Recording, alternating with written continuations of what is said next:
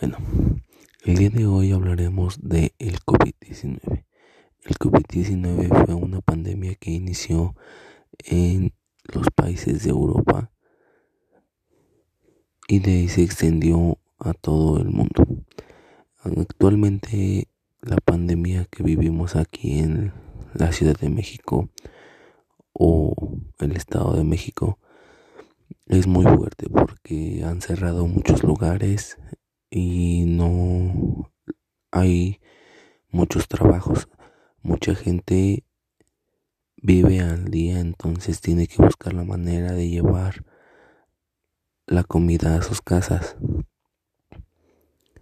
Ha dejado muchos muertos porque no tiene la manera de de cubrir los gastos de cubrir los gastos de la medicina. Entonces les da muy fuerte la enfermedad y pues llegan a morir. Esto también afectó a toda la economía de México porque no hubo, no hubo trabajo. Apenas está reanimando todo. Ya están abriendo este más cosas, más lugares donde la gente pueda surtir para empezar con un nuevo trabajo o tener nuevas este formas de ganar dinero. También ha habido mucha gente que que se quedó en la pobreza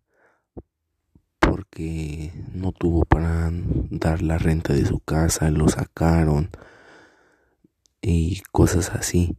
Entonces, lo que ahorita está ayudando es que la gente ya puede conseguir un lugar donde pueda vender o algo para recuperarse y poder vivir tan siquiera al día. Esto también afectó a las escuelas porque los niños toman clases en línea, entonces no tienen, no aprenden lo mismo que si tú estuvieran en clases presenciales. También a los maestros les ha afectado porque ni siquiera saben si los alumnos están en sus clases o no. Algunos maestros no saben utilizar las plataformas, ya sea porque son muy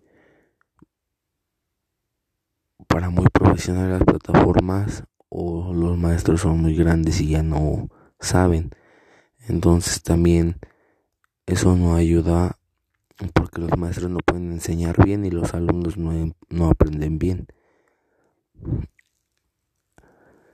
La pandemia también ha, ayudado también porque en ese tiempo de pandemia el planeta Tierra se, se, recuperó porque la gente no salía y pues no tiraba basura.